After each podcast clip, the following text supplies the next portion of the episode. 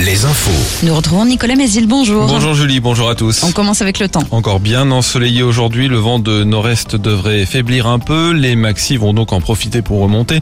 Comptez 24 à Segré, 25 à Cholet et à La Roche-sur-Yon, 26 degrés à Nantes. On gardera ce temps tout le week-end et probablement la semaine prochaine aussi. Des conditions météo qui poussent le préfet de Loire-Atlantique à prendre un premier arrêté de restriction des usages de l'eau. Il concerne le secteur du marais breton placé en alerte. Il s'accompagne de mesures comme l'interdiction d'arroser les espaces verts ou de remplir sa piscine. En Loire-Atlantique toujours, la ville de Saint-Brévin et quatre autres communes victimes d'une cyberattaque. La gendarmerie a ouvert une enquête et écarte tout lien avec la démission du maire de Saint-Brévin et les menaces dont il est la cible. Les tensions sont d'ailleurs toujours vives. Des tags anti-migrants ont été découverts hier matin sur les portails de quatre maisons de Saint-Brévin. À Nantes, un homme blessé par balle dans la nuit de mercredi à jeudi dans le quartier Malakoff. La victime, âgée de 22 ans, a été touchée à une jambe.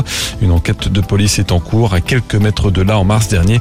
Un homme avait été tué par balle également. En Vendée, le maire de la Tranche-sur-Mer, jugé hier pour harcèlement moral et sexuel contre une employée de mairie. Les deux protagonistes ont entretenu une relation sentimentale en 2018 et en 2019. Puis après leur rupture, selon la plaignante, l'élu aurait tout fait pour qu'elle démissionne. Le procureur a requis une peine de prison avec sursis, une indemnisation.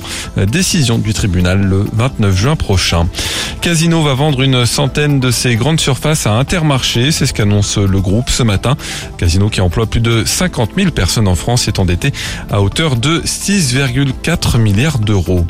La ville des Sables d'Olonne lance aujourd'hui son service de vélo accessible en libre service. Ça s'appelle les Petites Traînes. Une centaine de vélos à assistance électrique seront disponibles dans 13 stations un peu partout dans la ville. Dernier jour pour voter pour désigner les représentants régionaux qui concourront pour le monument préféré des Français 2023. Trois candidats en Pays de la Loire, le 3 mâts, le Bélème construit à Nantes, le château de Brissac et l'abbaye royale de l'Épau dans la Sarthe le foot en national, c'est le dernier, la dernière journée du championnat. Cholet, assuré de se maintenir, se déplace à Avranches en basket fin de saison pour les Choletais battus en quart de finale de l'élite par les Mets 92.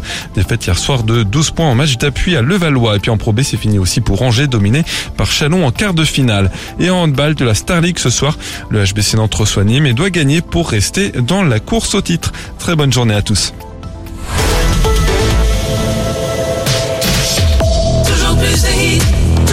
the heat.